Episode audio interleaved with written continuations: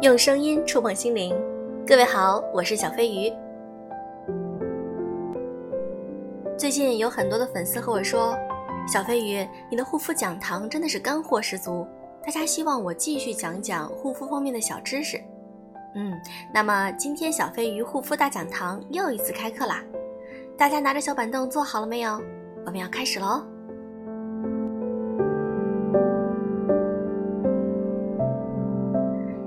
常有听女生说化妆很伤皮肤的，防晒霜对皮肤很不好的，而因此呢很抗拒用这些。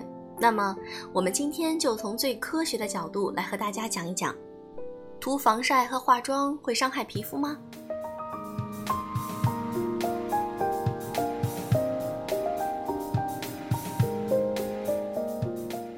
譬如有的人说防晒霜增加了皮肤的负担，那让我们来看一看。关于防晒霜增加皮肤负担的说法被提到的最多，总结了一下，最经典的有这么三种：第一个是用 SPF 五十防晒霜会增加皮肤负担；第二呢，每天用防晒会增加负担；第三，用防晒霜前先垫一层面霜，要不然皮肤负担太大。连解决方案都一并提出了，我还真是佩服这种说法的想象力。在和不少同学确认过之后，发现防晒霜增加皮肤负担的想法主要是两个方面的担心。第一个呢是担心防晒剂对身体不好，比如渗透进皮肤甚至血液中；第二，担心防晒太严格，影响了身体内维生素 D 的合成。这两个担心看似都有道理，但在实际中，我觉得都是不太需要担心的。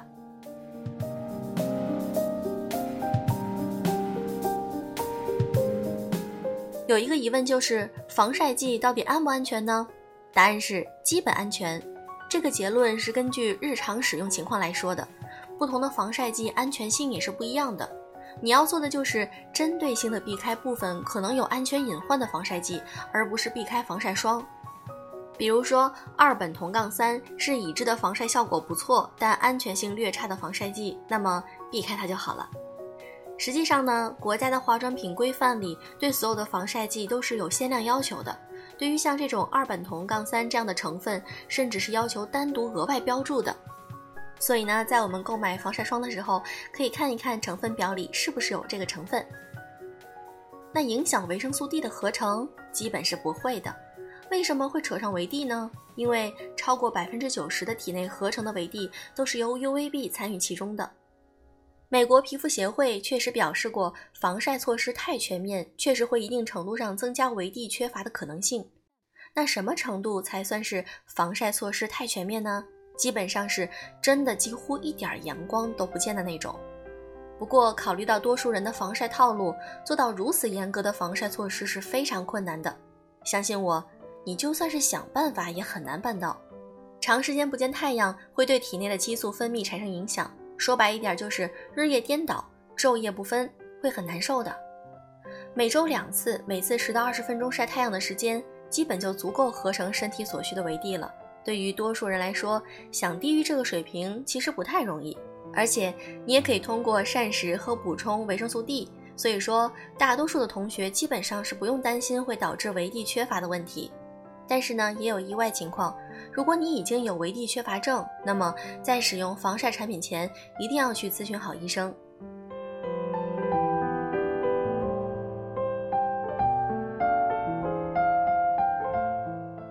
有的粉丝一提到化妆这件事儿，都非常的头疼，也很纠结，因为有的人会觉得化妆会增加皮肤的负担，卸妆会增加皮肤负担，卸妆不彻底更会增加皮肤负担。各种担心有没有呢？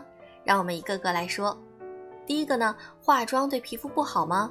并没有，到现在还没有研究发现化妆这件事儿对皮肤造成什么伤害。不过前提是用正规品牌的产品，记得晚上做好卸妆，清洁干净，就不会有什么问题了。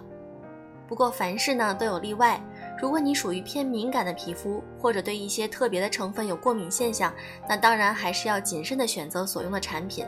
但是对于多数同学而言，化妆这件事儿本身对皮肤是没有坏处的。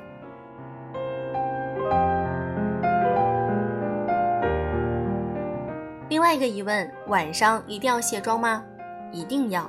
如果不卸妆的话，白天吸附到脸上的灰尘、污染物都会继续的残留，细菌也会在脸上繁殖过夜。虽然你用的化妆品也许对皮肤没有什么坏处，但是这些残留、污染物、灰尘和微生物可能是会产生其他后果的。所以，如果白天化了妆，回家之后一定要记得卸妆，一定不要偷懒哦。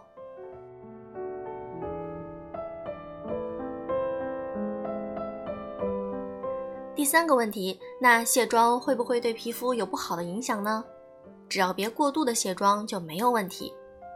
化妆过程中，我们可以想象成是在人的脸上盖了一层本身皮肤表面不应该存在的物质，而卸妆过程就是把这层人为添加的物质移除掉。所以有化妆就要有卸妆，对于皮肤来说，卸妆是拯救人为作死行为的唯一办法。所以，对于卸妆会不会对皮肤有不好的影响这个问题，回答就是卸妆不干净会对皮肤有不好的影响。另外，有些同学的卸妆手法太过粗暴了，或者担心卸不干净，结果造成了过度清洁，最终导致了皮肤状态不稳定，或者干脆呢就造成了损伤。很明显，这个锅不能让卸妆来背呀。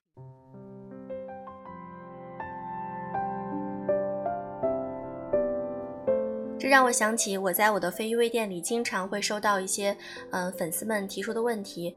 有很多粉丝呢，在用了一些产品之后呢，会觉得皮肤很红，或者说他觉得自己是不是过度的卸妆了。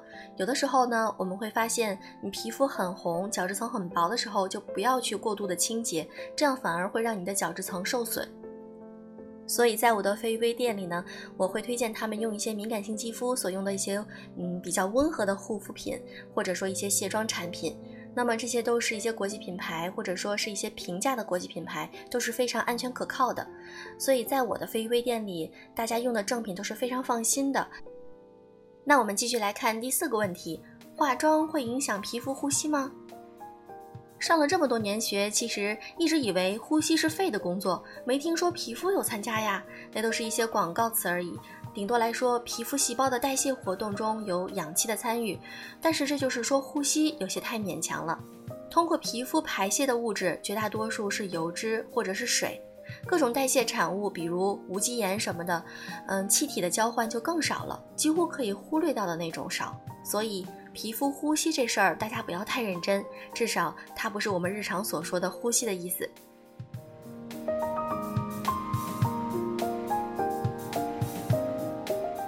另外，还有人问，空气污染会增加皮肤负担吗？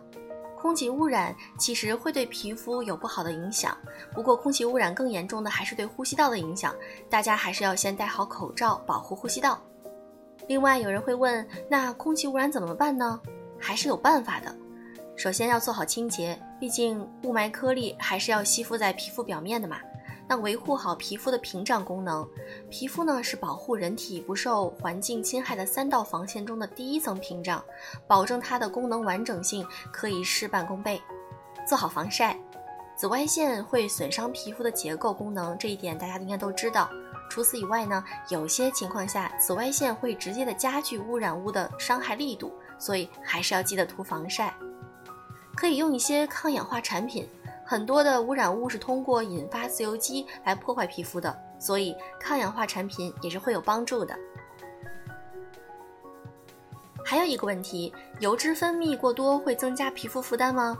不会，而且这个说法是我完全无法理解的。油脂分泌过多可能会容易引发痘痘，但是怎么就和皮肤负担搞到一起了呢？这个负担是因为油脂分泌太多，挂在脸上比较沉吗？最后一个问题是，废旧角质不清洁会增加皮肤负担吗？皮肤肯定不觉得这是负担啊，哪怕是废旧角质，毕竟同根生嘛。废旧角质其实自己也是会脱落的，但是呢，角质过厚会影响皮肤的光泽度，也会让皮肤感觉更粗糙一些。但是废旧角质本身是不会对皮肤造成额外的负担的。虽然之前我们介绍过几次去角质的方法，但是并不是非做不可。所以呢，在非微店里，经常会有粉丝问有没有去角质产品呀？我想买。我经常会劝退他们，为什么呢？因为我们的皮肤角质层是非常脆弱的，如果你经常的去角质，就会把你这层皮肤的屏障给破坏掉。那么你，比如说过敏呐、泛红啊，或者甚至说起痘痘等等，都会是因为一些皮肤角质受损而导致的。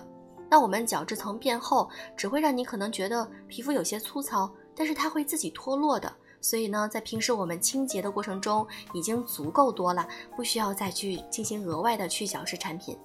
今天我们飞鱼护肤大讲堂依旧有彩蛋，在评论区里写下你平时的护肤的步骤，点赞数最多的小粉丝，我会送给你飞鱼微店里面的一份精美礼物哦，希望你能够喜欢。如果你想购买一些代购产品，比如说一些护肤品啊、国际品牌的化妆品啊，都可以加我的微信“飞鱼微店”的微信，我会放在评论区里。好啦，今天的节目就是这样啦，祝各位晚安。